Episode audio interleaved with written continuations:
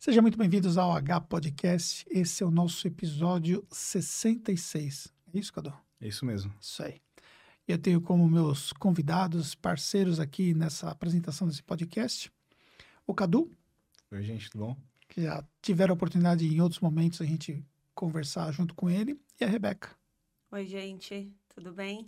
Maravilha. Para quem não sabe, né, o que, que, o Cadu faz e o que, que a Rebeca faz, vamos dar, começar aqui o nosso podcast, como nós vamos falar de equipes de marketing, né, sobre estratégia de marketing através de equipes. Então, acho que é providencial a gente falar um pouco sobre a função de vocês hoje dentro da H Educação. Começa aí, Cadu. Então, eu hoje meu cargo na H Educação é de coordenador de audiovisual e estrategista digital.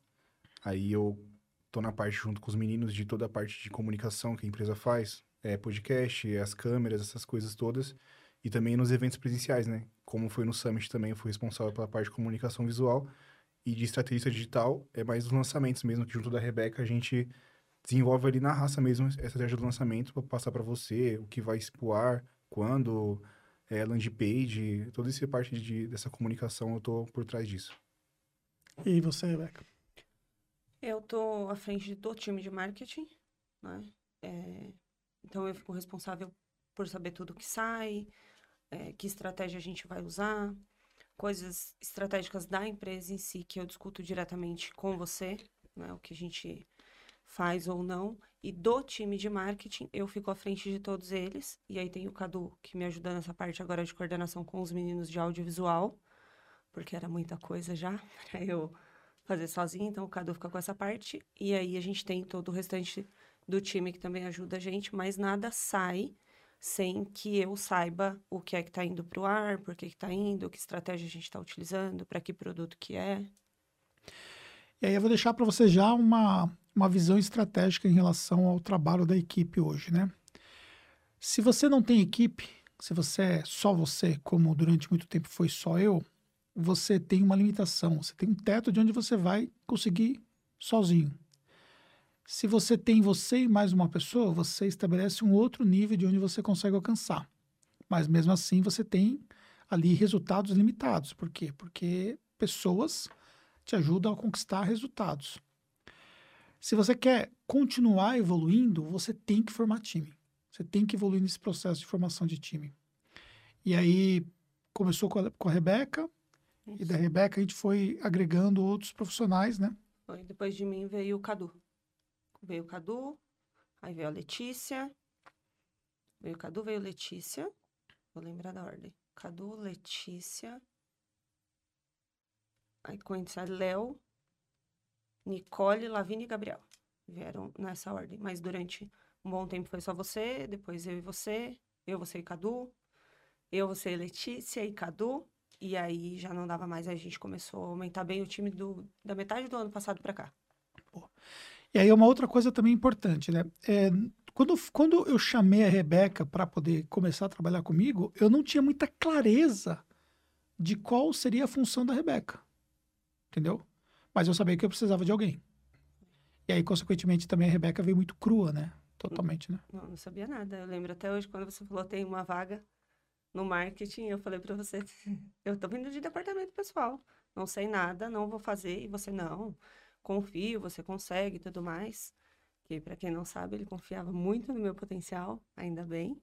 Muito obrigada, porque eu na época falei para ele não vou, vou fazer o quê? Não sei fazer nada. E não sabia mesmo, gente, não tinha noção nenhuma de marketing quando eu vim para trabalhar com você. E comecei com como sua assistente mesmo, né? Agenda, é, suporte de aluno. Me gravava? Gravava você. Hoje, se precisar, a gente consegue fazer. Mas tudo que eles fazem, imagina que eu consigo montar tudo isso aqui. Mas gravava, evento, a gente ia com um banner debaixo do braço para montar um standzinho lá. Eu fazia tudo isso. A Rebeca falou sobre montar tudo isso aqui. Né? Só para montar, porque estava tudo desmontado a sala de podcast, fazia um tempo que a gente não usava, né?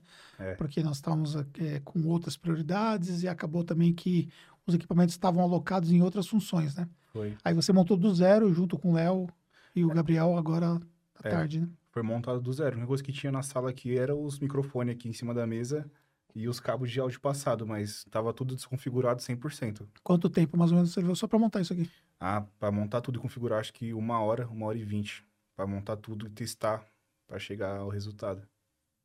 E quando você entrou na H Educação, qual é o seu nível de conhecimento em nível de audiovisual? Negativo, né? Eu não tinha, o Anderson até brincava que eu não tinha gravado nem no celular ainda. Assim, ele nunca nem filmou nem no celular dele mesmo. E é verdade que eu não, não gosto de fazer vídeo, né? Nunca fui de gravar. Aí eu fui aprender do, literalmente do, do zero mesmo. Tudo de, que existe filmagem, eu aprendi tudo aqui na Tactus mesmo, na educação. E, e na, na, primeira proposta com o trabalho do Cadu não tinha nada a ver com o que ele faz hoje, né? Não. Como é que foi essa descoberta, assim, de, de, de evoluir, de, de buscar ali outras funções para ele? Nesse caso, o Cadu ele entrou especificamente para me ajudar no suporte e fazia de tudo um pouco. E aí, só que o Cadu sempre foi uma pessoa muito curiosa. Eu até brinco que ele pode não saber a resposta, que ele vira para você e fala assim: daqui a pouco eu descubro. E aí ele é um menino da pesquisa, ele vai pesquisar onde precisar. E aí a gente foi observando com o tempo que ele começou a se interessar sozinho pela parte de audiovisual. Então, o, outro, outra pessoa que trabalhava aqui editava vídeo e ele estava sempre olhando a pessoa editar. E ele ia lá e falava assim: ah, mas se fizesse assim. E ele não tinha conhecimento, mas ele tinha assistido um vídeo no YouTube que dizia como fazer. E com isso, a gente foi percebendo que ele tinha vontade de aprender sobre audiovisual, sobre corte, sobre design. E aí a gente foi dando algumas coisas para ele, como você foi passando alguns criativos, algumas artes internas para ele, para ele fazer e ver se se desenvolvia. E aí ele sempre pesquisava e entregava mais do que a gente tinha pedido porque ele tinha visto como fazia, porque ele tinha visto uma outra pessoa do mercado fazer, então ele aprimorava aquilo e apresentava para você. E foi assim que a gente foi percebendo. Isso para você seria um ponto essencial para o desenvolvimento de um profissional dentro de uma equipe? Para mim, sim. Eu acho que você tem que mostrar o que você quer. Se ele não tivesse mostrado interesse por essa área, ele podia até estar com a gente, mas não estaria sendo usado todo o potencial que ele tem. Então, ele demonstrou o que ele queria para crescimento e que é muito melhor do que o que ele fazia, porque o que ele fazia, que era suporte, na verdade, ele não gostava. Então, isso para mim. Você não gostava do suporte? Você... Mas você veio de suporte, cara? Aí, Co por isso conta mesmo. de onde você veio? Vim da, da Tento, né? Que, para quem não sabe, é empresa de call center. E eu trabalhava no, no, no ouvidoria da Vivo. Ou seja, né, acho que de, de qualquer forma, acho que a gente acabou reclamando para você em algum momento ali do, não, teve dos problemas no... da Bibo. É, é, verdade, não. Tem até aluno quando vem aí, quando o Anderson conta essa história, ele fala assim: ah, tô com a internet tá ruim aqui. Eu falo, mano, sai fora. Deus me livre desse, desse BO de novo, mano. Que eu, cê é louco, foi horrível. Eu cheguei no suporte, mas claramente eu não sou bom, assim, de me comunicar com as pessoas e tal. E eu ficava até triste por isso, né? Que eu não fazia, sabia que não tava bom, né? Tem gente que faz bem melhor o suporte, né? Que tem bem aquele contato com, com o cliente. Mas uma coisa que, que você tinha, é, você era extremamente tímido. Ainda é tímido, é. mas você era extremamente tímido. Você era um nível de timidez muito maior do que é o nível de timidez hoje, né? Sim, nossa, tem nem comparação. Nem comparação, velho. Se fosse naquela época, você ia sentar aqui pra gente gravar um podcast? Jamais, nunca imaginei. nunca nem imaginei, mas a sensação de estar aqui, quando tô sempre lá do outro lado, mas é muito da hora estar aqui, né? Se eu soubesse disso antes, é muito louco. Mas aí a, a, a, questão, acho que existem dois fatores que é importante a gente pontuar nesse ponto de fato de você sair do outro lado da mesa e vir para o lado de cá e participar do podcast, por exemplo, nesse momento. Acho que, primeiro, é, o fato de eu sempre buscar impulsionar a galera para poder se desenvolver. Sim. Qualquer pessoa que está no meu time aqui sabe que um dia pode sentar aqui.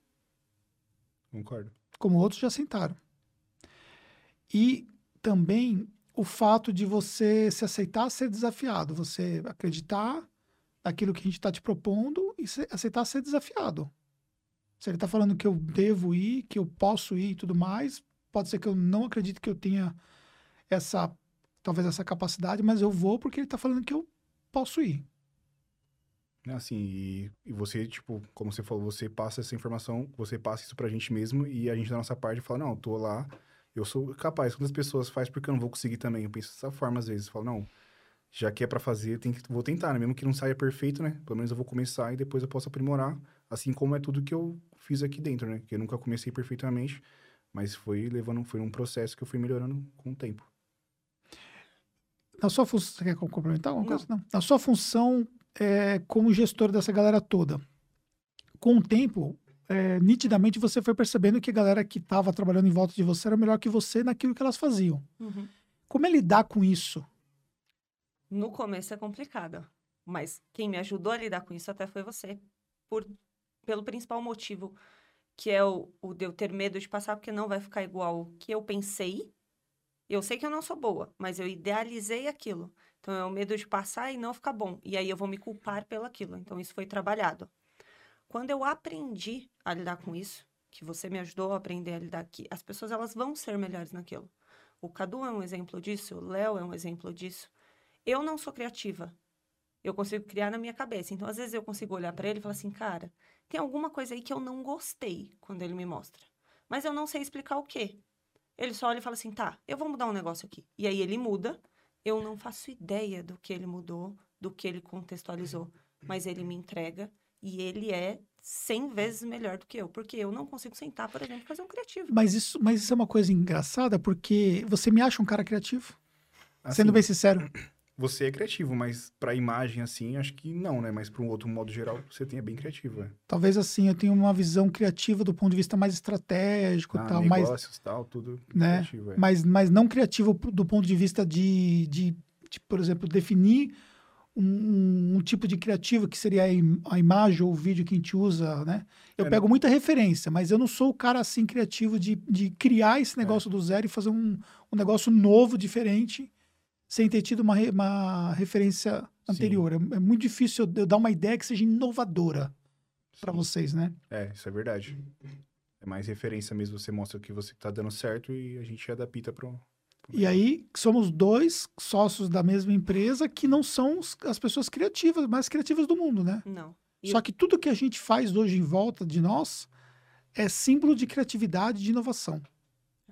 E é porque eh, acho que Não o é? time. É, é verdade, não. Tudo Porque- que- Pensa, por exemplo, nós estamos acabando de entregar agora os módulos do curso de, ges- de gestão de, da vida é uma estratégia que nós lançamos no Summit, Sim. né? Aham. Aquilo totalmente inovador, 100%. Entendeu? Totalmente diferente. Só que assim, eu sabia o contexto do que eu queria, mas eu não sabia como que esse contexto do, do que eu queria ele seria é, traduzido na produção. Uhum. Mas é aí que tá em criar braços melhores do que nós. Porque a gente não é criativo, mas a gente chega lá e acho que a gente é muito parecido nisso. Esse curso é um exemplo. Eu, que, eu pensei nisso aqui. Eu quero isso aqui. Como vai fazer? E qual a estratégia deles, desde a gravação, de cenário, enfim. A gente não sabe como eles vão fazer. A gente sabe que vai ficar bom, a gente passou qual é a ideia do que quer. Mas a parte criativa de como eles vão entregar, não.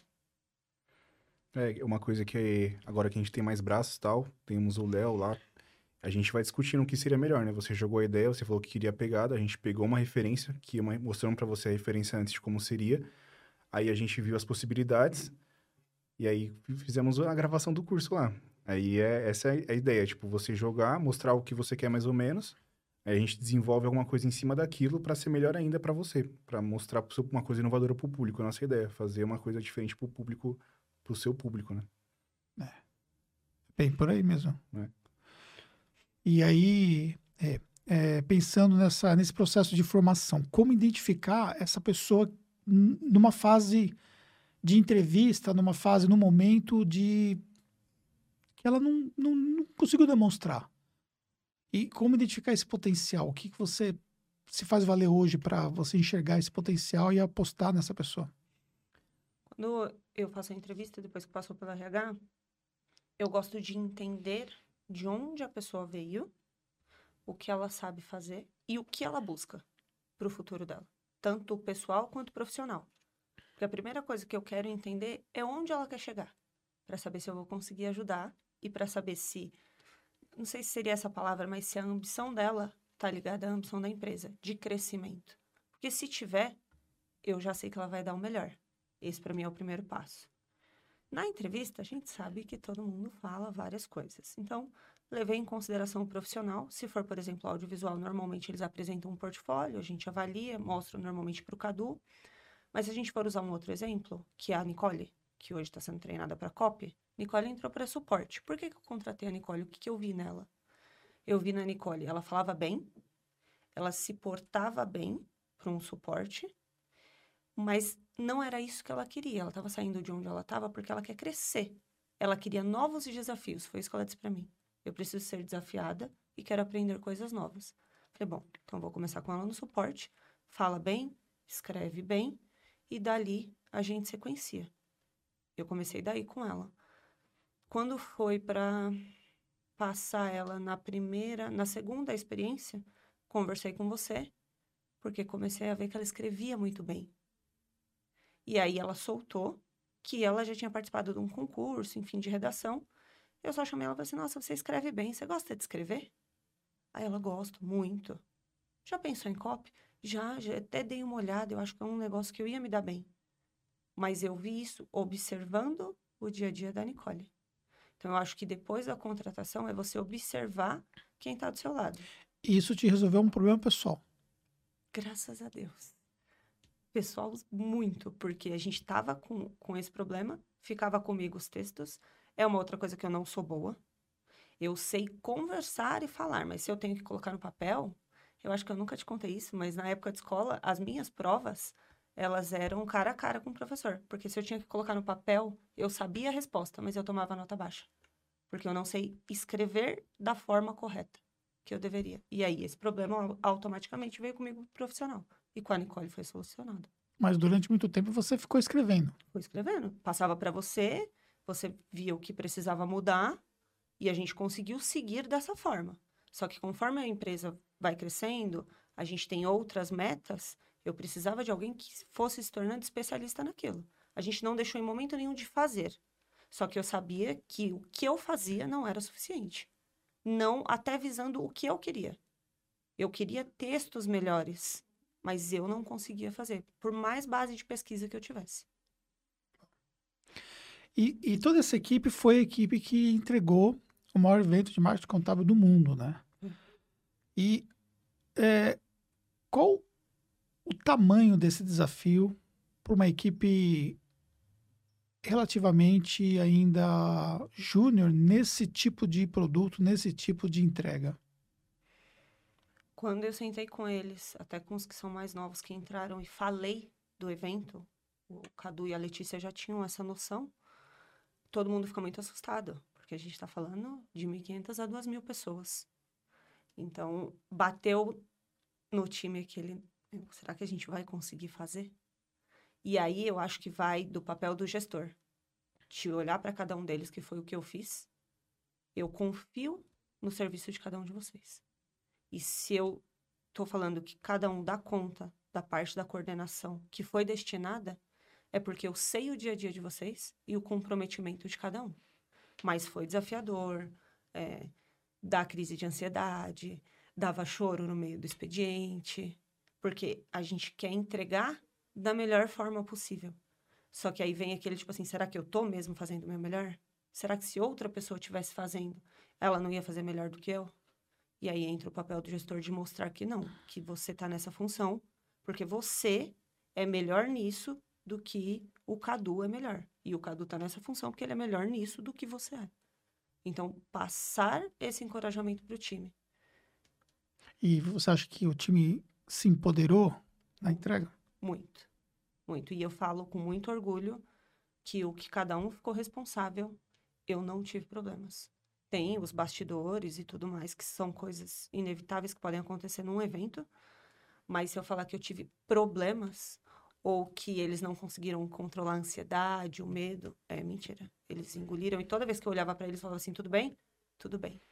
Eu sabia olhando que eles às vezes estavam com medo, estavam apreensivos, mas cada um, dentro da sua função, bateu no peito e entregou da melhor forma possível e saíram mais empoderados do evento. Para você, você acha que foi o maior desafio que você já teve? Ah, com certeza, né? Porque foi um evento muito grande, né? E era dois palcos que tava rolando ao mesmo tempo, tal, toda essa responsabilidade. Acho que sem dúvida para mim foi o, o mais complicado de tirar o sono mesmo. Às vezes, assim, eu sou bem tranquilo para algumas coisas. Até era um evento online aqui. para mim foi bem tranquilo, consegui desenrolar tudo, mesmo sabendo da responsabilidade e tal. Mas lá foi, foi punk para mim. Mas deu tudo certo, né? Então, saio feliz que cumpri esse desafio. E aí você, você acha que vai carregar os aprendizados para a entrega que nós vamos fazer em 2023? Não, sem dúvida, sem dúvida. Toda a minha parte, eu acho que eu pude aprender muita coisa que eu não sabia que iria acontecer, que dava para ser prevista. Da minha parte, assim, que... E de melhoria até de cenário, essas coisas. Toda a comunicação que, com certeza, pro, o ano que vem eu não vou cometer o mesmo erro, assim. Não foi um, nem que foi um erro, assim, que dá para melhorar, né? Umas coisas que poderia ser feito, ter sido feito melhor e com mais tranquilidade também. É, porque o que acontece? Existem aquilo que nós enxergamos e aquilo que o público enxerga, né? E são é. coisas completamente diferentes. Diferentes. Então, é, no evento, na, no processo de entrega, e isso você precisa levar isso para o seu negócio, que é o que acontece nos bastidores, o que acontece no palco, né? O que acontece no palco é que todo mundo está vendo. Então, ou seja, que é o seu cliente está vendo o que está acontecendo no palco. Então, você está ali fazendo a entrega de um evento dessa magnitude é o que as pessoas estão vendo que está acontecendo no palco. Mas o que está acontecendo nos bastidores são coisas que só quem está nos bastidores consegue enxergar e que, consequentemente, reflete no que está no palco. Mas no, o processo do reflexo do que está no palco tem que ser a maior, maior experiência possível entregue. Só que, obviamente, gera alguns estresses, algumas coisas, algumas, alguns, talvez, sustos, né, que, que podem surgir e tudo mais, né? É, às vezes a gente fica descontente com alguma coisa que, às vezes, do, fora do nosso controle da equipe técnica, que pode acontecer de errado, e tá lá ao vivo, né? É. Então, às vezes, o cara que tá assistindo nem percebeu que aconteceu alguma coisa, mas a gente que tá lá, a gente fica chateado, porque sabe que era para as coisas acontecer de uma forma diferente, mas mesmo assim não tirou o brilho do evento, né? Era só um, um pequeno detalhe técnico ali de momento que a gente vai ficando nervoso, vai acumulando essas coisas. É, exatamente, porque é muitas pessoas envolvidas, né? São centenas de pessoas envolvidas na execução do evento como um todo, né? É. E esses fatores todos são fatores extremamente é, relevantes, né? Dentro do, do, processo como um todo. É, e quando você fala de, do, do que acontece nos bastidores, do que acontece no palco, eu acho que o que pode ser levado até para vocês é que não importa o que aconteça no bastidor, o seu cliente não tem que saber o que está acontecendo naquele momento. Porque você tem todo um brilho, no caso de um evento, você tem todo um brilho, você se preparou para aquilo. Tem coisas que são inevitáveis, que não tinha como prever que podem acontecer, mas você não pode deixar as pessoas saberem o que você está passando nos bastidores. Para ela, o evento tem que ser perfeito. E, e, e ponto final. O que aconteceu no bastidor, você vai resolver sem que ninguém saiba. Tanto que a gente até brincava que quando passava alguém cumprimentava, às vezes alguma coisa que a gente precisava discutir, a gente, tudo bem? E ninguém fazia a menor ideia do que a gente estava passando ali ou resolvendo. Mas o radinho lá ficava descendo. eu não aguentava mais. Na escuta, eu, às vezes eu pensava, meu Deus, não tô na escuta. E a gente estava. E aí você está aqui conversando com a pessoa e alguém te chama no rádio, às vezes, fulano, e já desembestava a falar o que tinha acontecido. Você tem que terminar a conversa tranquilamente, falar assim, me dá cinco minutinhos, mas a pessoa não pode perceber. Você vai deixar a pessoa perceber o que está acontecendo por trás. Todo mundo sabe que tem problemas. Mas se você mostra o problema, o que, que ela vai levar? A experiência e a entrega do seu serviço ou ela vai ficar lembrando do problema que você deixou transparecer? Verdade. É. Uhum. Pois é. E, e também, é, uma coisa que você precisa entender é que você não sabe também quais são os níveis de problemas pessoais que as pessoas envolvidas na entrega estão passando. Entendeu? Então, dias antes do evento, eu passei por diferentes desafios que vocês sabem muito bem, mas eu foquei que eu tinha que entregar o evento e pronto, acabou. E acabou. Eu, eu simplesmente falei assim: vou entregar o evento e pronto, acabou. Não importa o que vai acontecer paralelamente, não importa que tipo de problemas possam estar acontecendo paralelamente. E essa, essa, essa clareza pessoal em relação às suas entregas é fundamental. Porque as pessoas têm uma expectativa muito grande sobre aquilo que é que é oferecido para elas, que é vendido para elas, né? Quando eu falo vendido, aquilo que é prometido, né, para as pessoas, né? Uhum. A gente bateu na tecla que nós íamos entregar o maior evento de marketing, a gente bateu na tecla que seria uma experiência memorável, a gente bateu na tecla um monte de coisa para quê? Para que as pessoas ficassem na expectativa de ir, para que as pessoas estivessem lá, para que a gente pudesse trazer o maior público possível para o nosso evento. E aí, quando a gente viu, por exemplo, que tinha a expectativa de bater as duas mil pessoas, então aquilo foi um, um trabalho ainda mais intenso, porque ainda faltavam algumas, algumas pessoas para chegar no número que nós gostaríamos, considerando também aquelas pessoas que teriam de quebra, que não iriam e tudo mais. Então foi aquela, todo aquele trabalho em cima, tudo aquilo que foi feito em cima para efetivamente a gente conseguir bater os resultados que nós objetivamos. Né? Sim, e são momentos, acho que são momentos diferentes de, de ansiedade, de expectativa que a gente viveu. E o time precisa saber lidar e controlar isso também. Independente, por exemplo, no seu caso, que estava com problemas pessoais, e a gente tem que transparecer isso para o time, porque a gente teve, de, teve a expectativa com o início da montagem, beleza, a gente viu tudo sendo montado, terminou a montagem, estava tudo certo. O expositor começou a chegar. Você tem que controlar, porque você não sabe se ele vai encontrar da maneira que ele realmente esperava. Então, você tem que estar pronto para qualquer coisa que ele possa falar que não está de acordo, por exemplo, ou que ele não esperava. Passou, tá tudo certo. E aí você vai abrir a feira para as duas mil pessoas. Então você precisa de novo conseguir controlar a sua ansiedade, é, colocar ali, por mais difícil que seja, mas deixar o seu problema na caixinha, porque você tem que entregar o que foi prometido. Então, o que eu bato muito na tecla e a gente conversa muito internamente como time, como você se sente quando você vai contratar um serviço ou você vai para um evento. Você vai com uma expectativa. Você não quer que essa expectativa ela seja é, atendida e você saia de lá falando assim, caramba, era mais do que eu esperava, ou eu comprei um produto, ele é melhor do que eu esperava.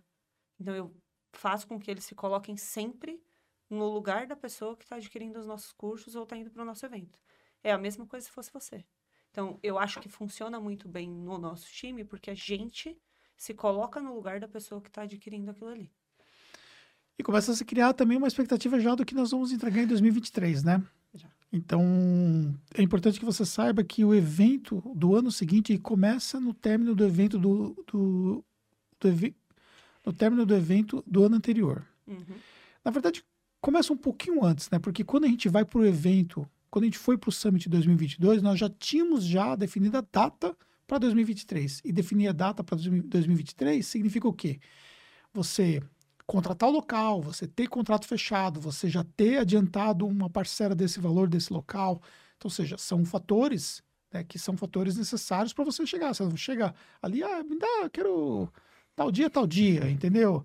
Os caras não querem saber quem é você. Entendeu? Tem uma fila de pessoas querendo aquele lugar para aquela semana que você está disputando. Então você precisa, com muita antecedência, definir isso, ver se a agenda está liberada, do espaço, definir toda a janela de dias necessários para montagem, desmontagem e execução do evento, fechar o contrato, assinar o contrato, definir as minutas e tal, acertar alguns detalhes, porque é uma cláusulazinha no contrato, ela faz uma diferença uhum. depois na nossa montagem, na nossa desmontagem. Define tudo isso aí e aí você já vai para o evento com a data fechada, como foi que nós fomos, né? E já é. fizemos a pré-venda, que foram mais de 500 lugares que foram vendidos na pré-venda, né? Isso. E o que a gente pode esperar assim de evolução no, no marketing contábil Summit de 2023 que a gente já pode adiantar para a galera? Acho que a gente pode começar com a quantidade de pessoas. A gente já sabe quanto o espaço comporta, então nós vamos ter mais pessoas. Nós vamos ter mais estantes. E A feira vai ser diferente? A feira vai ser diferente, a estrutura da feira vai ser diferente.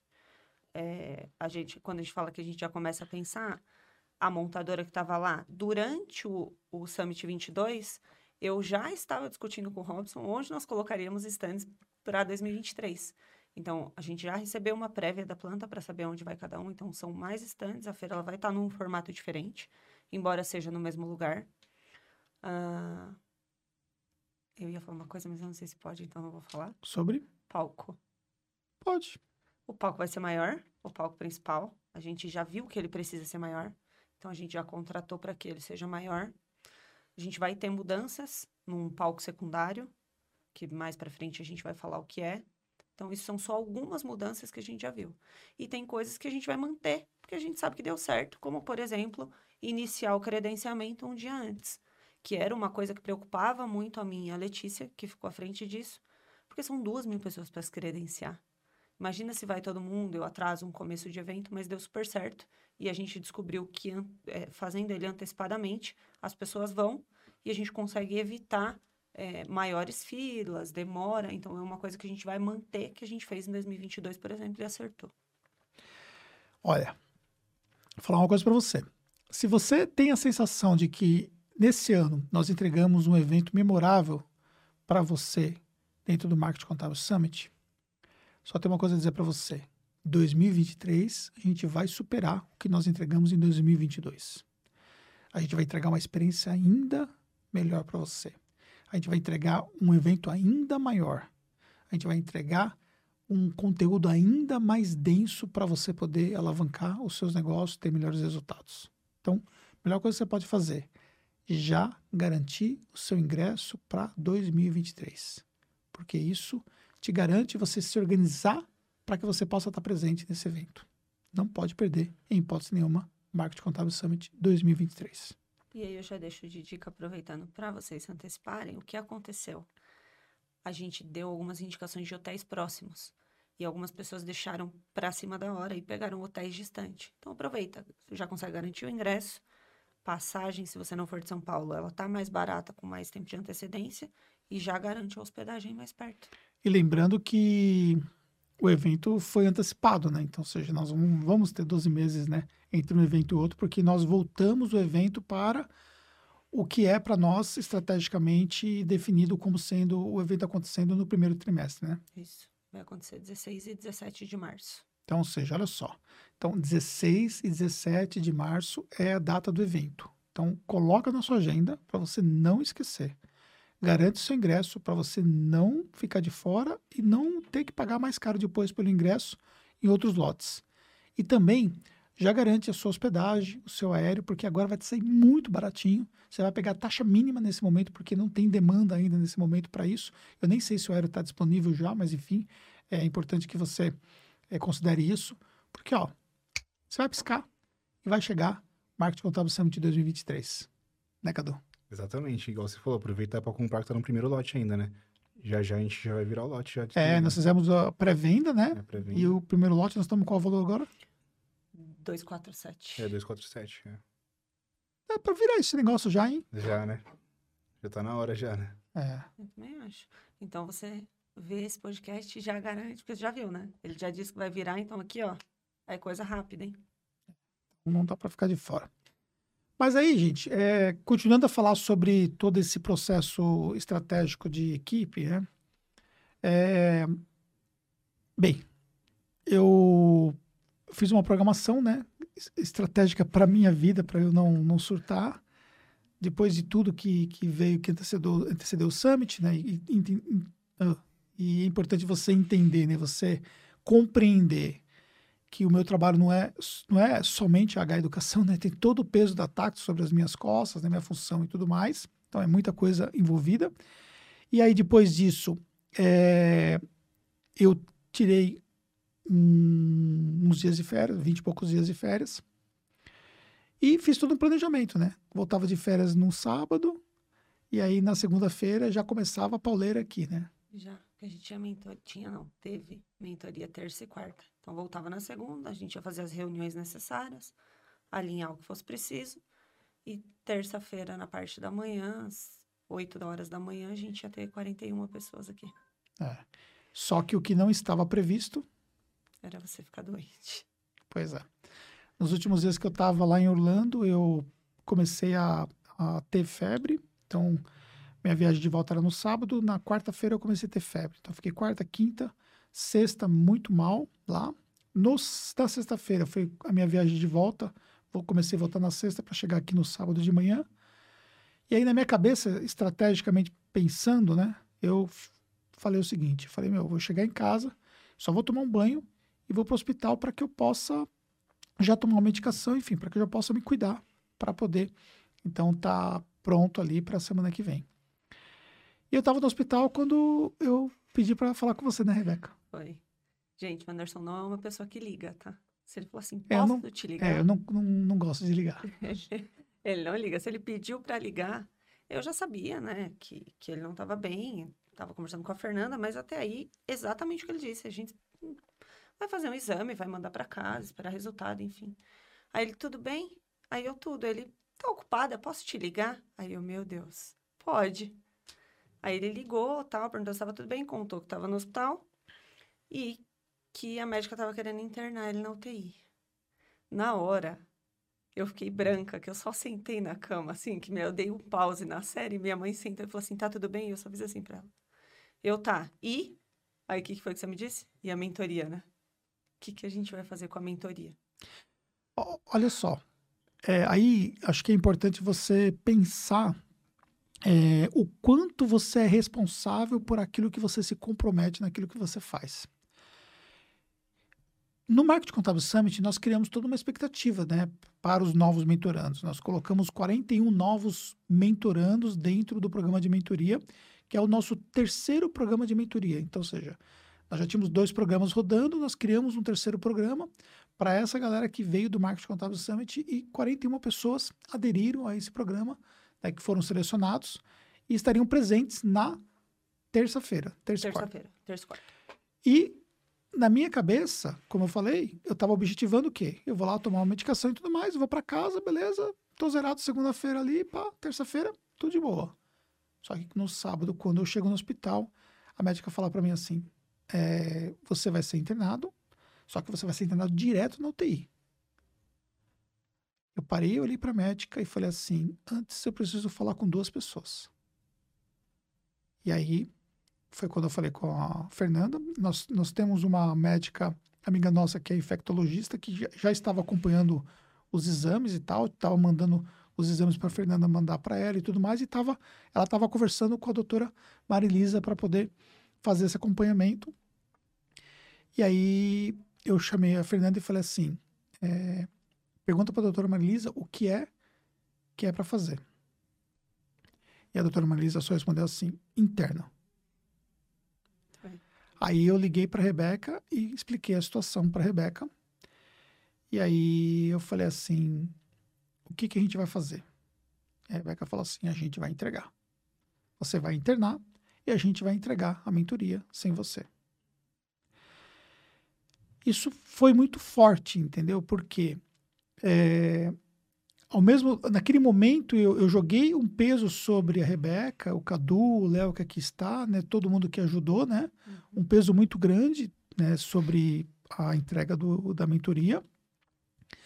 Mas ao mesmo tempo eu senti que que fez todo sentido o que nós construímos até então.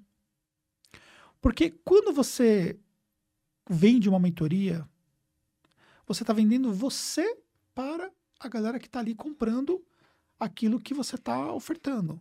Né? Você está criando uma expectativa de que, com a sua ajuda, você vai conseguir levar as pessoas para outro nível, que o negócio delas vão evoluir e que você está ali. Claro que tem um monte de pessoas em volta de mim que me ajudam, tem convidados, tem uma série de fatores, mas as pessoas compraram o Anderson Hernandes, não compraram o Cadu, não compraram a Rebeca, não compraram o Léo, não compraram a Letícia, não compraram ninguém do nosso time, compraram o Anderson Hernandes. E aí você não pode entregar, então cai na sua, na sua, o peso na sua mente que você está devendo para a galera aquilo. E aí eu falei para Rebeca, então beleza, é, eu vou internar e a gente vai conversando então como é que a gente vai fazer sobre isso. Como é que foi que se desenrolou depois né, dessa momento que eu falei com você no telefone e tal? Como é que sua cabeça desenrolou? Porque a gente nunca falou sobre isso, né? Não, a gente nunca falou sobre não, isso. Não deu nem tempo, né? Não deu. É, na hora, eu respondi de bate-pronto. Tipo, cabeça funciona muito rápido. Eu falei, beleza, interna que a gente entrega. E aí você falou, tá bom. Quando eu desliguei o telefone, sentada, eu tava sentada, eu continuei, que eu só pensei assim, agora contando os bastidores para vocês. Eu falei, que raios eu vou fazer com 41 pessoas sem o Anderson agora? Aí eu literalmente coloquei a mão na cabeça, aí ela perguntou pra mim, tá tudo bem? Minha mãe, eu falei, deixa eu só pensar um pouquinho. Aí eu comecei a pensar, eu falei, bom, vou montar um mapa. Já veio alguns nomes, como por exemplo o Lucas na cabeça. Falei, bom, dá para pôr o Lucas. Eu consigo fazer um painel com os meninos, tá? Não dá para se desesperar. Mas a experiência deles tem que ser, se ia ser 10 vezes, ela tem que ser 20, porque você não ia estar. Tá. Então eu tenho que entregar muito mais. Então eu, eu fiquei pensando sobre aquilo e automaticamente, além da gente ser sócio, a gente tem uma amizade fora daqui, a preocupação com você, sem a gente saber o que era, o que ia acontecer.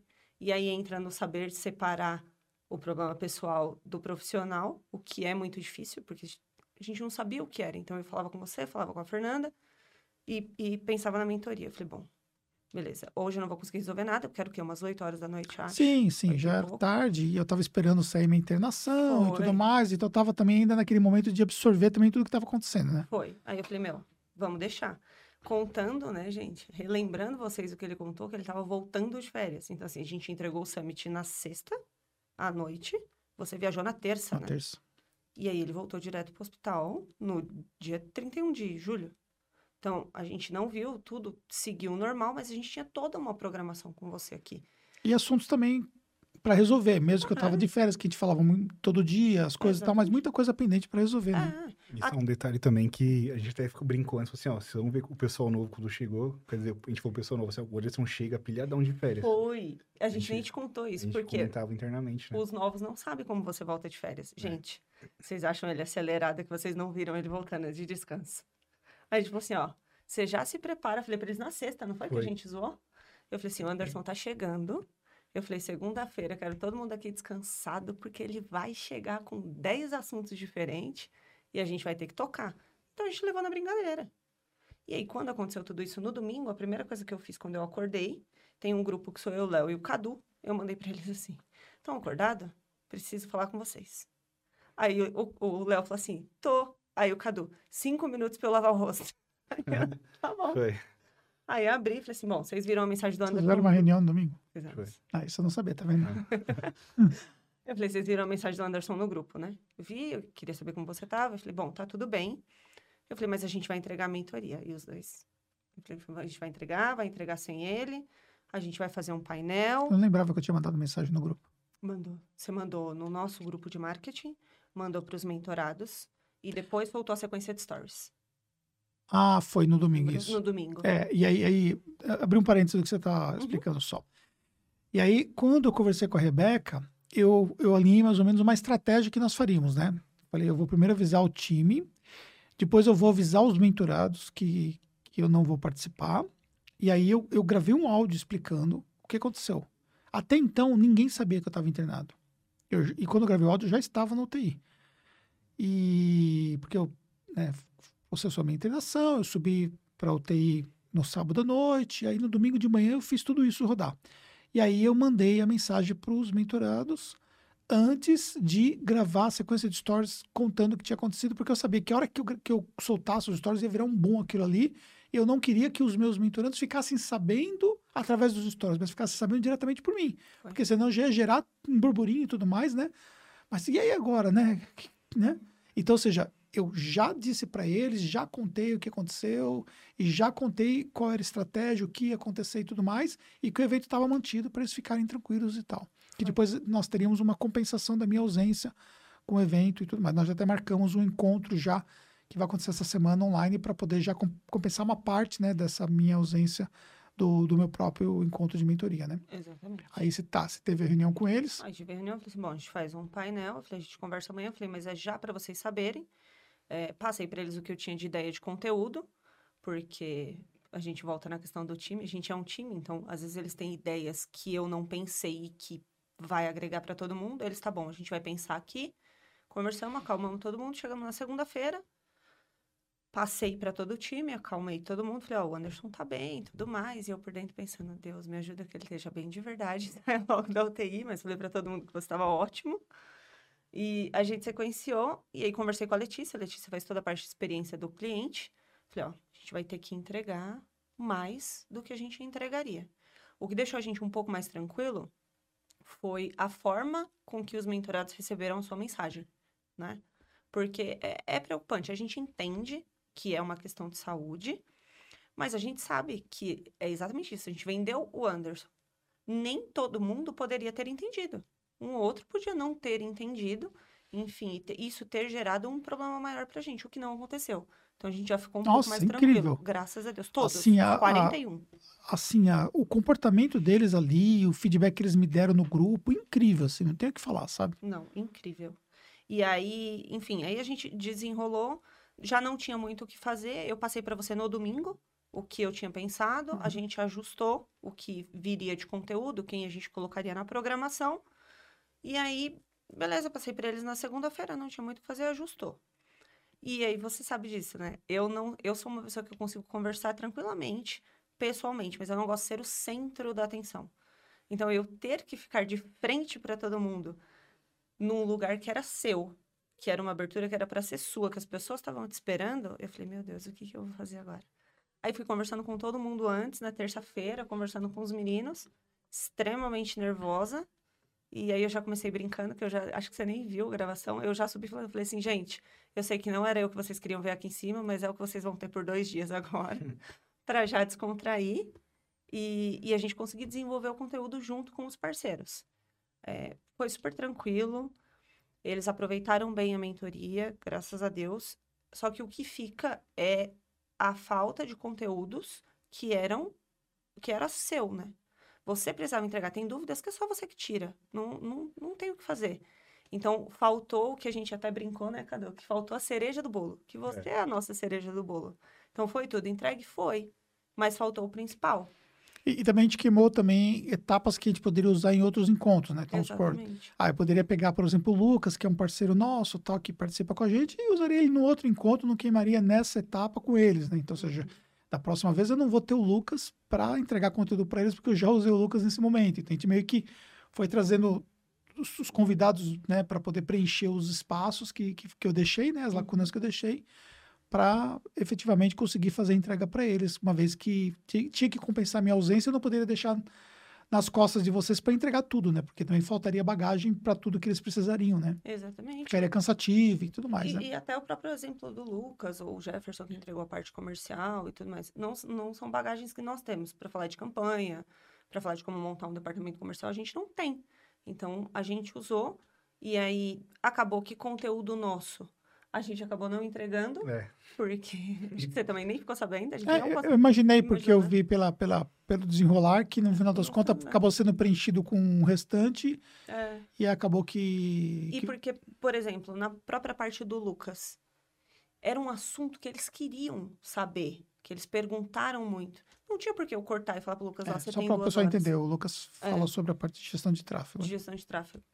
Então, que você até tinha falado, falou, ó, se a galera curtir, você deixa acontecer. Então, o Lucas foi uma manhã inteira, mas era um assunto que eles queriam. Então, eu não ia interromper para a gente falar, embora eles quisessem so saber sobre nossa estratégia de vídeo e tudo mais, mas a gente está sempre aqui.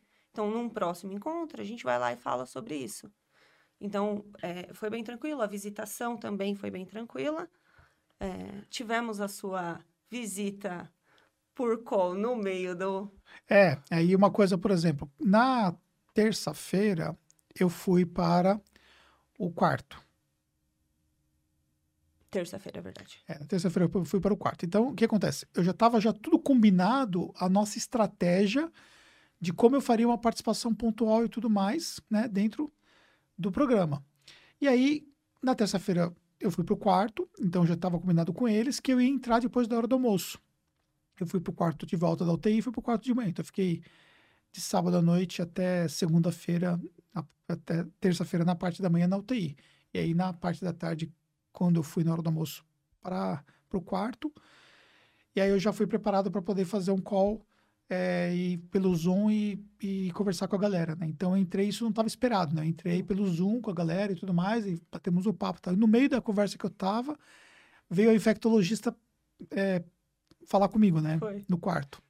E aí teve que desligar. Fazer, fazer a consulta, né? Me, me, consultar. Porque no hospital você não escolhe o horário que você vai ser consultado, é o horário que o médico passar. E a, a infectologista passou para ver o meu caso, né? Porque era uma infecção bacteriana. E aí eu só falei assim pra galera, galera, eu tenho que sair agora, daqui a pouco eu volto. Uhum. Aí vocês foram desenrolando e tal, depois uns 20 minutos, mais eu ou menos. Eu só olhei pro Cadu, porque a gente ia falar de rede social. Aí você falou assim, vou entrar? Falei, bom, Cadu, ele vai entrar, a gente não fala de rede social hoje, então, tá bom? Tá bom. A hora que a infectologista entrou e eu e o Cadu, a gente se entende muito pelo olhar. Eu olhei para ele, falei, meu, a hora que você saiu, eu falei, vamos falar de rede social? Ele, vamos. Aí a gente sentou, um, tem que pensar muito rápido, Sim. porque não pode deixar a galera sem conteúdo. É. E aí você voltou depois. Isso. Aí eu voltou e meio que quebrou também o que vocês estavam falando, e mas na verdade, né? Era a mesma coisa. E aí é. a gente sequenciou, entendeu? E aí, beleza, foi bom que eu bati esse papo com o pessoal Nossa, e tudo mais. Muito. Mas aí na, na terça-feira, nessa conversa que eu tive com a infectologista, ela me sinalizou que por ela, ela me daria alta no dia seguinte. Só que dependeria da avaliação do outro médico. E aí o que, que eu fiz? Estrategicamente, eu já falei o seguinte para ela. Eu falei assim: é, dá para a senhora pedir para repetir os exames hoje? E aí ela virou para mim e falou assim: Você não quer que nada impede de você ter alta, né? Eu falei assim: Não. E aí é, ela pediu os exames todos de sangue para repetir, né? E quando o médico veio na parte da manhã da quarta-feira, o médico é, me deu alta com base nos exames e na avaliação clínica que ele fez. Então, ou seja, na quarta-feira eu tive alta com imunidade baixa, com uma série de. Né, ainda bem baqueado, eu perdi 3 quilos nesses dias que eu fiquei lá na internação. Eu me pesei exatamente quando eu cheguei em casa, antes de tomar banho, me pesei. E aí, quando eu saí da internação, eu tinha perdido 3 quilos, então tinha dado uma enfraquecida e tal. Mas aí, quando eu, eu tive alta, foi a hora que eu conversei com vocês de novo, né? É, na verdade, você já tinha me sinalizado que se você tivesse alta, você queria vir para fazer né, todo o encerramento. Então, você já tinha sinalizado, eu já tinha sinalizado os meninos da parte de, de audiovisual, que aí a gente ia, ia montar encerramento, mas a gente estava esperando você ter alta, se tinha, ia ter mesmo alta ou não, embora tudo tivesse dado certo. E aí, quando você teve alta, você falou, ah, beleza, eu tô indo para casa. Então, a gente já sabia que mudaria os planos é, no final do dia, que aí é outra coisa que todo time também tem que estar preparado, que é para mudança repentina. Então, a gente tinha todo um cronograma, visitamos o escritório do Leandro, do Leandro Bueno, e aí o Leandro Bueno vinha para cá para para conversar com o pessoal, dar uma palestra para o pessoal, mas assim, a gente já sabia que tinha mudado tudo. Então a gente precisava dar uma acelerada para que você conseguisse chegar e, e fazer o encerramento com o pessoal. É, e até quero publicamente aqui agradecer, né, toda a força que o Leandro Bueno deu, que foi incrível, incrível, e tudo mais. Foi uma pessoa que eu conversei com ele no domingo também, explicando a situação. E ele Não, ampliou um pouco mais, né, a entrega dele para poder ajudar nesse ponto aí de da galera poder ter uma experiência, porque não estava previsto né, que ia ter essa palestra com ele, o bate-papo tal, era só a visitação que nós faríamos na, na, na, sede dele, né? Sim, ele ainda foi almoçar com a gente, foi almoçar, pessoal, incrível, foi, foi incrível. Então foi top demais, né? Mas isso é uma coisa do processo de construção, né? Um ajuda o outro e isso é uma coisa que você vai, de uma certa forma, plantando, né? Você, são moedas de troca que lá na frente a, a moeda de troca volta, né? Quantas e quantas vezes eu fui lá na mentoria dele também assim como ele já tinha vindo também aqui, e outras coisas que a gente se ajuda, é um ajudando o outro. Então, isso é um, uma coisa que você tem que construir naquilo que você faz. E nesse momento eu precisei dele, foi top demais e ajudou bastante. Mas aí, eu, eu, quando eu sinalizei que eu voltaria, então vocês alinharam tudo com o Leandro, tudo mais, a questão todo do horário para poder bater certinho, né? Foi. A gente alinhou tudo com o Leandro, ó, beleza, ele vai chegar às quatro e meia, então você tem até quatro e meia para entregar, tá bom? Aí ele, tá bom. Aí a gente falou como a gente faria o encerramento, que na ideia inicial era eu me despedindo deles e você entrando com o microfone. Quando você chegou, a gente desceu na garagem para colocar o microfone recepcionar você. E aí o Léo teve a ideia de modificar o vídeo de encerramento e colocar você descendo do carro. Então, no, isso era 4 e 10. O Léo pegou as suas imagens descendo do carro, subiu, editou para renderizar o vídeo de novo. Eu tive que encostar no Leandro. Falei para Leandro, ó, mudança de planos. Eu preciso de mais 20 minutos. Consegue? Aí ele, consigo, te entrego 10 para 5. 15, 10 para 5, tá bom? Eu falei, tá bom. E aí o Leandro tocou mais 20 minutos tranquilamente. Aí eu só olhei para ele, fiz um sinal de que tinha dado o horário. Ele, gente, acabou meu horário, acabou, acabou, acabou. Não respondeu mais pergunta. Simplesmente saiu do palco, eu subi, Falei, gente, obrigado. Ficou, tipo, acho que eles estranharam no começo, porque ficou um encerramento muito nada a ver. Eu, a gente, obrigado. Se ficou alguma dúvida, a gente vai se falando no grupo, mas antes eu vou passar um vídeo para vocês. E aí foi a hora que a gente tocou o vídeo que, que você aparece no final. É. E aí acho que isso foi épico. Nossa. hora que você. Eu não sei quem foi, porque eu tava aqui na frente. Mas na hora que hum. passou todo o vídeo, você lembra quem? Alguém foi, não? Alguém falou, foi? mentira, não acredito. Começaram a... Porque na hora que a, pega a imagem do vídeo final, acho que ele tá no YouTube, né? Você abrindo a porta do carro, é aqui na garagem. E aí alguém já soltou, falou assim, não, não acredito que ele tá aqui, não. Aí eu falei, ô, oh, já estragaram a surpresa, olha só. Mas mentira, não estragou e, e, e foi, aí eu entrei. Foi é, incrível. Foi top. Nossa, foi top mesmo. E aí, mais uma vez, né, a criatividade do grupo, né? Eu só tinha pensado na minha cabeça, né? na, minha, na minha cabeça eu pensei o seguinte, eu vou entrar de surpresa para poder fazer o encerramento, né? Na, na cabeça do time, é, vamos fazer algo diferente. Na cabeça do Léo, que faz a parte de edição e tudo mais. Modificou tudo lá embaixo Ele modificou tudo tal. E a questão de assim, estamos falando de coisa que foi mudado em, em numa ideia entregue em menos de 30 minutos, foi alterado um vídeo. Gente, um vídeo, porque assim, só para vocês entenderem o contexto. Toda a produção que a gente faz segue o padrão que nós fizemos no Marketing Contábil Summit. A gente entrega um vídeo daquele evento. São imagens que são colhidas, né, são preparadas e tal, e faz o vídeo de encerramento com a galera do evento. Então é, é um vídeo que é um vídeo personalizado por cada evento que nós fazemos, igual nós fizemos no Marketing Contábil Summit. E aí, esse vídeo ficou pronto cinco minutos antes do encerramento por conta dessa, desse último corte de imagem e tudo mais. Pode parecer simples, né? Ah, pegou e saiu do carro. Só que foram, sei lá, quantas tomadas que você teve que fazer para para poder pegar só essa imagem, umas cinco diferentes, que era eu saindo do carro, eu eu andando, depois eu andando em outra posição, depois abrindo a porta, depois você, né? Umas 15, né? Tá? Foram uns 15 takes diferentes que ficou. gra- Então eu fiquei. Só ali eu fiquei ali uns. Foram cena, uma cena muito curta, que teve mais ou menos uma duração de uns 40, 50 segundos, mas que foram uns 15 takes para sair. E na hora que você vai juntar aquilo e montar, né? Sim. Alinhar com a música e tudo mais, é um desafio muito grande para você fazer uma coisa em 30 minutos, né? Nossa, de verdade. E outra, né? Ninguém sabia como que ia ficar, né? Não, Não. a gente não tinha. Porque eu tinha Não dava tempo. o vídeo final. Não dava mostrou. tempo. Ele, Ah. falou, ele só falou assim: "Ah, vou colocar no vídeo final. Eu não entendi nada, só fiz o que ele mandou fazer. E, e aí, isso é importante, né? Por quê? Porque é a questão do, do, do grupo como um todo, né? Do, todas as pessoas envolvidas para que as coisas de fato aconteçam, né? E uma coisa importante também, que aí eu quero destacar, a minha visão estratégica nesse, nesse montante do que aconteceu. É, desde lá no começo, quando eu conversei com a Rebeca, minha visão estratégica em relação à situação que eu estava vivendo naquele momento, que eu precisava cuidar da minha saúde, mas que eu tinha um compromisso com os meus alunos e que a gente tinha que pensar na entrega. Ponto. Quando eu percebi que dava para eu entrar ao vivo com eles pelo celular e tudo mais, foi uma outra visão estratégica para eu poder entrar, para poder fazer um meio de campo com eles, para gerar uma alegria, para participar de alguma forma no primeiro dia. Quando, isso, até então eu não sabia que eu ia ter alta. Quando eu vi que eu ia ter alta, que a, a possibilidade era grande e tudo mais, aí eu estabeleci a estratégia da minha alta pensando em participar no final. Só que ao mesmo tempo também pensando o seguinte: vamos fazer a surpresa, porque a surpresa vai ser um ponto alto que eles vão carregar. Uhum. E aí eu não postei em rede social, não contei para ninguém que eu tinha tido alta. É, nós conversamos entre nós aqui que vocês não, não contariam para ninguém, nem para o pessoal da Taxo, para não Ninguém vazar sabia. a situação e tudo mais. Então nós mantivemos em segredo até o momento que eu cheguei. Então a única pessoa de fora que sabia era o próprio Leandro Bueno, que estava nos ajudando na estratégia como um todo. Ele né? sabia também que era segredo.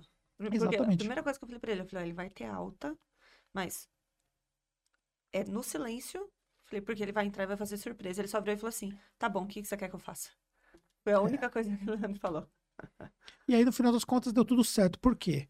Porque é, ficou muito claro para o nosso grupo de mentoria o nível de profissionalismo que eu pessoalmente tenho com os meus alunos. É um, um poder de superação muito importante. Acho que esse ponto da superação é muito importante. Por quê? Porque as pessoas que viram depois o vídeo que eu postei, né, um, um Reels e tudo mais e tal, e muitas pessoas me chamaram inbox comentando. eh, Eu postei também num grupo, em alguns grupos que eu participo, e o pessoal vindo aquilo lá e comentando nos grupos e tal. Falou, cara, esse cara é imparável, esse cara tem uma força interior muito grande, esse que na verdade é exatamente como eu penso. Entendeu? É exatamente como eu penso em relação aos problemas que a gente enfrenta no dia a dia. Quando você tem um, um desafio, quando você tem um problema, quando você tem uma mudança de rumo, quando as coisas não dão certo como você gostaria que desse, quando as coisas fogem do programado, você tem duas coisas que você pode fazer. Ou você vai ficar se lamentando, ou você vai ficar, putz, meu, fudeu tudo, e agora o que, que eu vou fazer? Pô, não sei o quê. E agora, ou você vai achar ali uma opção complementar, um plano B, você vai fazer alguma coisa para que você possa amenizar aquela situação. E essa forma de você lidar com o problema te dá uma força interior muito grande, porque você não fica focado no que está acontecendo, mas você fica focado no que você pode fazer que está fora do seu alcance. Você não fica focado no que está fora do seu alcance, você fica focado no que está no seu alcance. E é exatamente o que eu procurei fazer. Eu vou focar no que está ao meu alcance.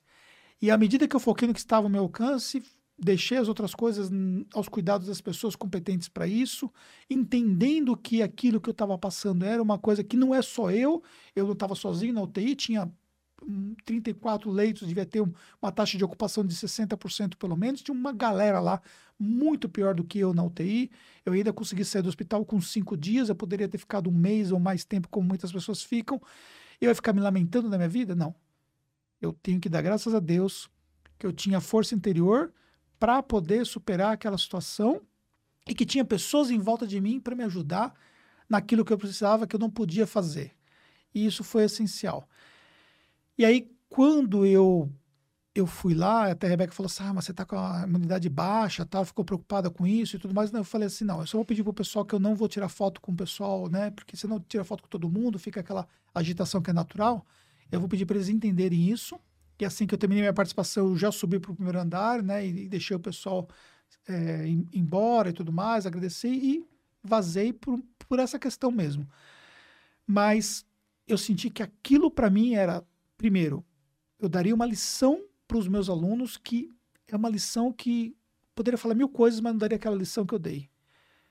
E daria para mim mesmo mais uma prova de que sempre a gente pode superar diante do desafio. Então, eu não pude entregar o que eu gostaria de entregar para os meus alunos, mas eu consegui estar presente para fechar o evento. Isso para mim foi muito mágico para mim.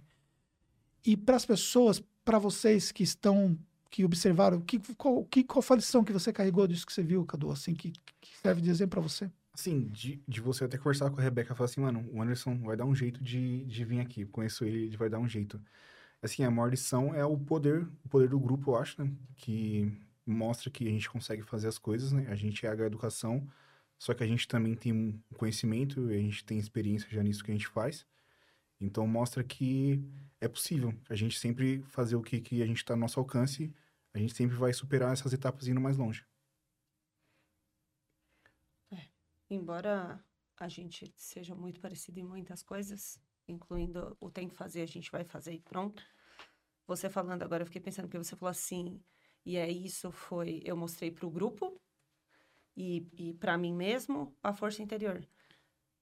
Talvez você tenha pensado ou não, mas o, como isso refletiu no nosso time? Como o nosso time viu você e a força de vontade que você teve de estar aqui, de entregar o que você entregou, independente do que você passou, dentro das suas condições. Então, foi um exemplo para os mentorados, foi uma superação para você, mas foi um exemplo para o nosso time. De que eu tenho um problema,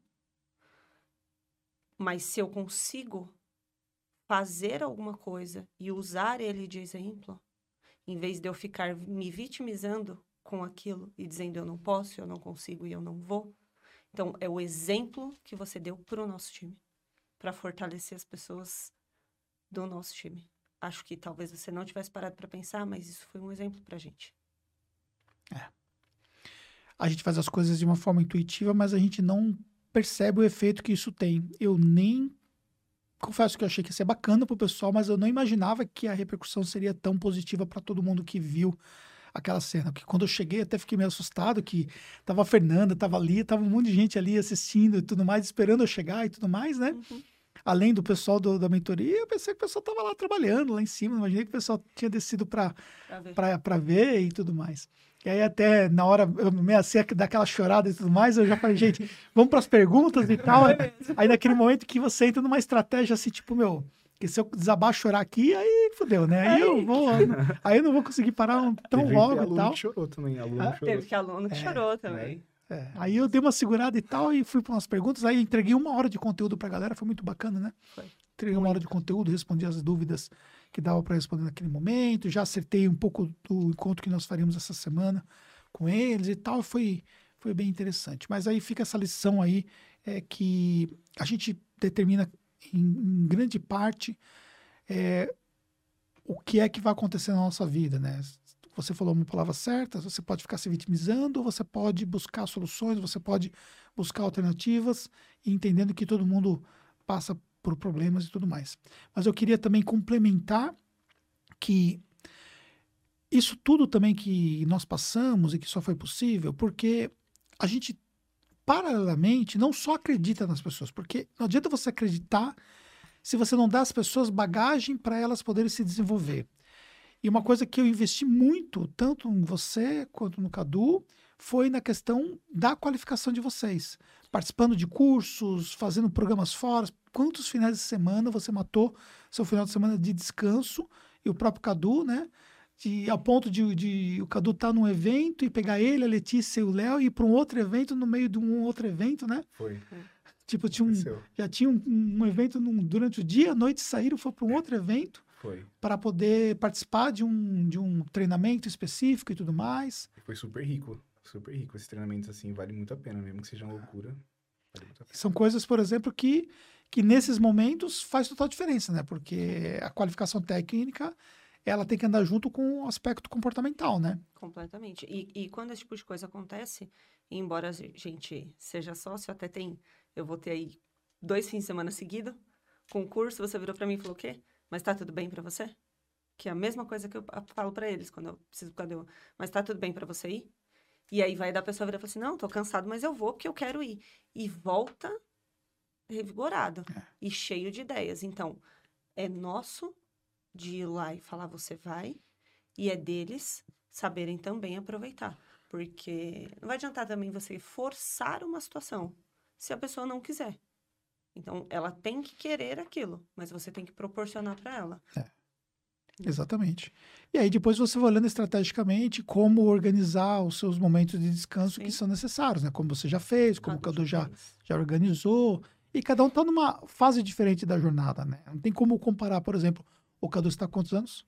25. 25, né?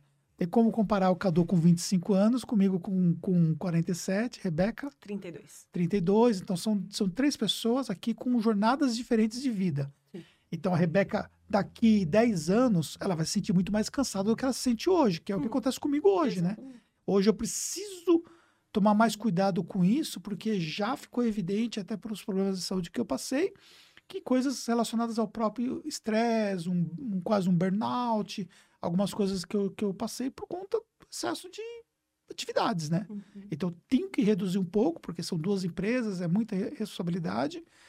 Né? Enquanto, por exemplo, o Cadu que está numa fase inicial da vida dele, ainda tem um pouco mais de gás para, de repente, né, esticar um pouco mais, né, tirar menos descanso, mas ao mesmo tempo também a gente tem essa preocupação e vai sinalizando. E aí, cara, quando é que você vai parar? E aí, beleza, ó, essa semana você vai tirar, junta ali um, um final de semana, mata uma sexta-feira para poder né, dar uma descansada e pega ali uma semaninha quando precisa e vai, né? Fazendo isso, né? Você é, sempre fala que é importante, né? E eu vejo que realmente é importante mesmo. É. E... e precisa mesmo dar uma descansada, porque senão o, o corpo ele cobra, né? Mais hora ou menos hora, ele vai cobrar. Tem um preço. Tudo tem um preço. A gente precisa entender que tudo tem um preço. Eu amo isso aqui. Eu amo aquilo que eu faço, amo os meus alunos, amo minhas empresas, amo o que nós construímos na H Educação, amo o que nós construímos no, na Tactus, mas eu não posso deixar minha vida girar somente em torno disso. Porque eu tenho minha família, eu tenho os meus filhos, eu tenho a Fernanda, eu tenho a minha necessidade pessoal de descanso, de recuperação, eu tenho os meus objetivos pessoais de estilo de vida, de viajar, de conhecer lugares, de conhecer o mundo, de fazer um monte de coisa. E aí eu vou continuar nessa pegada, trabalhando muito, trabalhando intensamente, entregando muito. Já voltei, estou aqui, já hoje, hoje já foi um dia intenso e vai ser uma semana bem puxada, mas enfim, se Deus quiser, eu vou participar do evento ainda essa semana, mas eu vou continuar tendo que renovar, porque se eu não conseguir renovar em ciclos cada vez menores, eu não consigo manter isso por muitos anos, entendeu? Por quê? Porque o corpo vai cobrar. Se você se alimentar mal, que não é meu caso, se você dormir mal, que não é meu caso, ou se você não descansar, o que não é meu caso, porque eu tenho buscado né, manter ali a minha frequência de descanso, sabendo que eu trabalho muito, então é uma questão de, de, de você abrir essas lacunas de descanso, o corpo vai te cobrar. E é uma coisa que eu passo essa experiência para eles, entendeu? Porque às vezes eu vejo a Rebeca também extremamente acelerada, né? E aí eu falo assim, aí, e aí, quando é que você vai parar? E para onde que você vai? Eu fico dando ali, se metendo na vida, na vida dela, né? Porque também tem a, a Lia que trabalha, que é a mãe dela que trabalha da Tactus, né? Que é nosso financeiro. E também tem uma vida também muito, né? Extenuante. E que também, né? Obviamente, por força da idade, ser mãe da, da Rebeca, obviamente, ela, a Rebeca tá com 30 e pouco, então você imagina que a Lia também já tá numa fase, né? E aí, consequentemente, precisa descansar, as duas precisam descansar, porque acaba que vocês descansam praticamente juntas, né? É. A gente gosta de fazer muita coisa junto, né? Pra gente é bem tranquilo. Então, a gente casa pra descansar junto. Mas é. É muito isso. A gente tem. Eu tenho o hábito, e, e você tinha, e com o tempo a gente vai mudando, né? Vai descansando mais, mas de fazer muita coisa. De, não, consigo fazer, pode mandar. Não, eu faço. Não, eu entrego. E chega uma hora que começa a cobrança e, e precisa descansar. E aí, por inúmeras vezes, o Anderson fala, ah, você pega aí, tá bom, você não quer tirar férias, pega uns dias, eu tá, daqui a pouco eu vou. E aí, só que a gente vai vendo, aí, voltando para o exemplo de time, que a gente tem que tomar cuidado porque isso vira um espelho. Então, o próprio Cadu, quantas vezes o Cadu falava assim para mim, falou assim para mim, é, eu vou pegar sexta-feira, tá bom? Aí eu, tá bom. E aí passava alguma coisa para entregar, quando era sexta-feira de manhã ele brotava aqui, aí eu, você não ia descansar? Ele, então, mas precisava terminar não sei o quê, mas eu não pedi para ele vir. Aí era na outra semana. Tá, não, então eu pego a segunda, tá bom? Eu, tá bom. Quando era a segunda, ele tava aí de novo. Aí chegou um dia que eu falei pra ele assim: eu não quero ver você aqui na sexta-feira, porque coisa para fazer sempre vai ter. Mas ele já vinha num ritmo muito cansado. Mas como que eu cobro dele se quando eu falava, eu vou descansar? E aí eu aparecia aqui também. Então, a gente tem que também ter em mente quando a gente faz a gestão de um time que a gente está ali, eles estão vendo a gente como um espelho, seja para o bom ou para o ruim. E você falou uma coisa interessante, né? Que vocês conversaram nos bastidores, né? Da minha volta das férias, que eu volto acelerado e tudo mais. Isso. E aí eu voltei depois das férias, depois da, da internação. e como que eu voltei depois da internação? Cara, você tá acelerado, mas eu, eu não sei explicar, mas tem alguma coisa diferente, né? Acho que, que pela experiência que você passou, que é assustador, uma UTI, você voltou acelerado. Vai ficar estranho que eu vou falar, porque. Mas é como se fosse um acelerado calmo, entendeu? Tipo, tem muita coisa para fazer, a gente listou tudo que precisa fazer e tá tudo bem, e tá tudo saindo. Então, é, é estranho conseguir explicar. Você. Tá mais paciente, né? É, acho Não que é sei, isso. seria Não que você isso. seja estressado, mas paciente Não, sim. Mas no mas- sentido do trabalho. Por, eu isso- por isso mesmo que eu perguntei, porque eu mesmo senti que eu voltei diferente. É, mas voltou mesmo. E a gente comentou isso. E, e- só que a gente não sabe explicar, entendeu? Mas você voltou como se você vo- continuou acelerado, mas mais calmo, assim. É, porque assim, é, aí acho que é uma coisa importante compartilhar, né? É, todo mundo deveria ir para UTI um dia, sabe? É uma, outra, é uma outra defesa que eu vou ter. Eu, já, eu já falo que todo mundo deveria se divorciar um dia, Eu né? ia falar isso agora. Ele me mete na UTI agora. É? Porque eu já tinha ficado na UTI, mas tinha ficado na UTI quando era muito pequeno, né? Eu tive. Eu, eu, eu nasci, né? Tendo um tumor na faringe, tive muito problema, então eu tive. é, segundo a minha mãe, foram três ocasiões na minha infância que eu, que eu fui parar na UTI. Quando eu tive tumor na faringe, quando eu tive aquele negócio que dá na cabeça lá, que é aquela doença. Nossa, eu tive uma doença na cabeça que me deixou meio doido. Nossa, agora. labi- é, labirintite não, que falando besteira. Nossa, agora, agora, agora me fugiu. É, que, que meningite. Tive meningite, e aí eu fiquei sem, até sem conhecer os meus pais. Na minha infância, não lembro qual a ordem das coisas, eu sei que primeiro foi o tumor na faringe, porque isso eu nasci com isso. E depois eu tive sarampo também, que foi muito agressivo, e aí também fui parar na UTI. Então, eu dei muito trabalho para minha mãe em relação a isso. Só que eu não lembro desses, disso, porque eu era muito pequeno, então não lembro, né?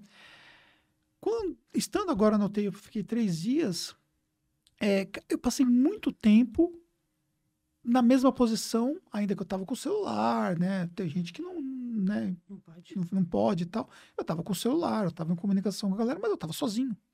Eu via a Fernanda uma vez por dia apenas, durante uma hora, e eu estava ali, né?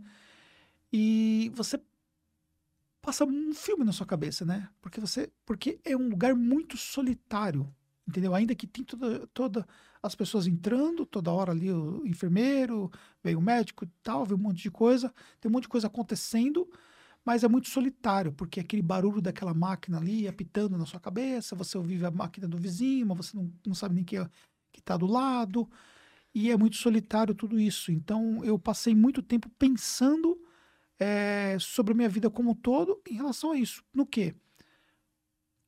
Eu não estou passando isso por acaso. Você não passa por um, por um BO na sua vida por acaso. Algum motivo tem.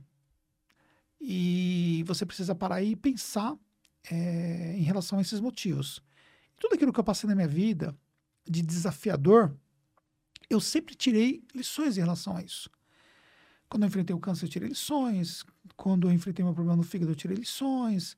Os, os problemas que meu filho passou de doença, eu tirei lições. E nesse momento, passando por isso também, é, eu também carrego lições. E uma das coisas que eu saí, eu saí menos, eu saí um pouco desacelerado. Essa é a palavra. Exatamente isso Entendeu? que você voltou. Porque assim, cara, eu vou sair feliz, né? Por, por, por estar de volta, mas não preciso sair naquela loucura, sabe? Como querendo compensar que eu saí de umas férias ou que eu fiquei forçado na UTI, eu vou ter que sair e trazer um peso, aquela coisa em cima do time, como de uma certa forma eu sempre fui muito acelerado e acho que eu volto com energia e acaba que essa energia eu tenho que fazer vazar ali nos primeiros dias e tal, eu volto cheio de ideias também, porque, né, obviamente eu tenho ideias, sempre, e o fato de você estar no osso te favorece você, né, fazer as ideias fluírem, mas eu voltei, ali, pá, cheguei, aceitei, né, depois do que o pessoal foi embora, nós sentamos, conversamos um tempo e tudo mais. No dia seguinte eu cheguei, fiz uma reunião para a gente poder definir algumas coisas estratégicas e tal. E também. Né? Exatamente. Parecia. É como se você tivesse volt... não tivesse saído de férias. É. Acho que foi mais ou menos essa sensação. Como se tivesse é voltado é de um evento, é. alguma coisa assim. Então você conheceu o que tinha para fazer. É, a gente só deu andamento. Tipo, as ideias fluíram, produtos, datas, tudo fluiu. Foi, foi como se tivesse continuado, prosseguido o trabalho, é. só que mais revigorado. É. E é isso. Então, a vida a gente vive uma vez só, e aí a gente tem que entender que é, as lições que a vida nos dá para a gente poder aproveitar melhor a vida. E aí eu carrego também essa lição de aproveitar ainda mais a minha vida, ainda que eu acho que eu aproveito muito bem a vida, mas eu também tenho a sensação de que eu tenho muita coisa para viver.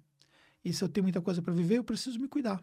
Continuar me cuidando, continuar de olho na minha saúde, continuar de olho na minha saúde mental, minha saúde física, né, em tudo, alimentação e tudo mais, e tocar os meus negócios com muita serenidade, com, com calma também, não adianta também querer colocar os pés pelas mãos, né, trocar os pés pelas mãos e tal, e acabar se perdendo um pouco nas coisas. Então é uma coisa, por exemplo, que nós somos naturalmente acelerados, a Taxus é acelerada, a H Educação também é, mas a gente também precisa entender os momentos também de, de você acelerar um pouco mais, momentos de você andar de uma forma mais cadenciada naquilo que você faz. E nem sempre fazer as coisas correndo é a melhor alternativa, não. Tem coisa que você tem que fazer ali de bate-pronto, mudança de rumo e tudo mais, como nós demos vários exemplos aqui no podcast, mas não dá para você viver o tempo todo dessa forma, porque isso acaba sendo muito extenuante e estressante para todo mundo, inclusive para mim mesmo e até para o próprio time. Então é uma coisa, por exemplo, que fica aí como mais um aprendizado que eu carrego aí daquilo que eu passei. É isso aí. Isso aí. Acho que é. A gente falou bastante. Acho que deu para para o pessoal tirar bastante insight, vai dar para tirar desse podcast. Acho que o que eu deixo sobre time é você confiar nas pessoas que você foi criando em volta de você e entender que elas vão ser melhores que você. É inevitável e é ótimo. Porque se o Cadu, Léo, as meninas, o Gabriel, eles não fossem melhores do que eu e do que você em diferentes coisas, a gente não teria chegado até aqui e não construiria o que a gente tem pela frente como objetivo. Então as pessoas precisam ser melhores do que a gente e você precisa dar espaço para que elas mostrem o potencial que elas têm e o quanto elas podem te ajudar a crescer. Você sente esse espaço? Muito, demais, sem dúvida nenhuma. Totalmente, cara. Desde quando eu entrei, sempre foi. Sempre teve esse espaço. Nunca deixou de ter, tenho certeza. Só dependia de, da minha força de vontade mesmo. Cadu, para as pessoas que estão aí começando a, a, a estabelecer, aprender o marketing, aprender as estratégias, começando a fazer ali o seu trabalho, o que você diria pela sua experiência pessoal para essas pessoas? Eu diria que não adianta ela buscar alguma formação específica, porque é estudo infinito. Eu acho que quem trabalha com essa área de marketing, desde um social media até uma pessoa que desenvolve de tudo, site, ela é estudo constante, aprender referência e fazer, tipo, não, não deixar de fazer porque não tá perfeito. Vai fazendo o que você sabe, vai aperfeiçoando, vai pegando referência, que um dia você vai nem acreditar no tanto de conhecimento que você tem. Acho que esse é o principal, você nunca parar. Quanto tempo você já está aqui na, na, na H Educação? Faço quatro anos em outubro agora. Totalmente diferente do Cadu que entrou aqui, franzino. Era magro. Tímido. Né? um pouco mais magro. Não tem nem. É eu mesmo, como pessoa, assim, nem, nem me reconheço, assim, cara. Eu, tô, eu sou muito feliz, assim, com a minha evolução também. Isso aí. Rebeca, quanto tempo nós estamos juntos? Nossa. Cara, só de H Educação eu voltei para cá em 2016. Então nós estamos falando aí de seis, seis. anos? Vai para sete anos agora. Sete anos. Para sete anos junto já. E o que que, o que que você tem da Rebeca que entrou e da Rebeca que é hoje? Nossa. Cara, acho que a confiança em mim mesmo, que eu não tinha, e acho que você é uma das poucas pessoas que sabe, que as pessoas me olham e falam assim, mas imagina, Essa mulher é foda. É foda. E eu pensando, obrigado, tava precisando de elogio, mas passou, porque eu não tinha essa confiança. Então, eu era muito estressada, muito mesmo. Eu não sabia lidar com pessoas. E eu aprendi aqui a como lidar com pessoas, a entender que todo mundo tem problemas, que às vezes o que eu acho que para ela é para mim é um problema pequeno, mas para ela é um problema grande e eu preciso respeitar isso nessa pessoa. Então acho que como pessoa eu evolui bastante. E como profissional, não preciso nem dizer, né? De onde eu vim servindo café, para hoje sentar com você para a gente discutir o que fazer com a nossa empresa. Isso aí. Galera, você que está assistindo aí até agora, só dizer uma coisa para vocês. Crie um time foda em volta de você. Acho que os grandes efeitos que eu tive, tanto na H Educação, que vocês estão vendo aqui representado na fala dos dois, quanto na Tactus, com todo o time que nós temos, é, foi o fato de entender isso muito antes das fases que nós queríamos conquistar, sobre a força de criar um time foda em volta de você. Porque pessoas melhores do que você vão te ajudar a você construir um negócio magnífico, gigantesco, uma referência naquilo que você está buscando. Se você tiver gente medíocre, se você tiver gente ruim em volta de você, se você não acreditar nas pessoas, se você não qualificar as pessoas, se você não souber atrair as pessoas certas, se você não conseguir é, ter pessoas fodas em volta de você, você pode ter certeza que isso vai refletir em tudo aquilo que você está construindo, isso vai impactar em resultados negativos. Pessoas pessoas extraordinárias, elas ajudam você a construir coisas muito extraordinárias. Então é o que nós temos hoje, né? Nós estamos construindo algo extraordinário dentro do mercado contábil através da H Educação. Entregamos o maior evento de marketing contábil do Brasil. Temos é, hoje programas diferenciados, pessoas do Brasil todo vêm participar dos nossos programas e tem muita coisa nova que vocês não sabem ainda que, vão, que vai acontecer. Só aguardem. Mas isso eu devo a toda a força do nosso time, da Rebeca e do Cadu, que está representando a força dos demais que estão em volta de mim. E é isso aí. Com base nisso, quero agradecer mais uma vez, mais um bate-papo. Agradecer o Léo que está ali nos bastidores e que a gente possa aí é, continuar sempre entregando conteúdo para vocês e até um próximo podcast.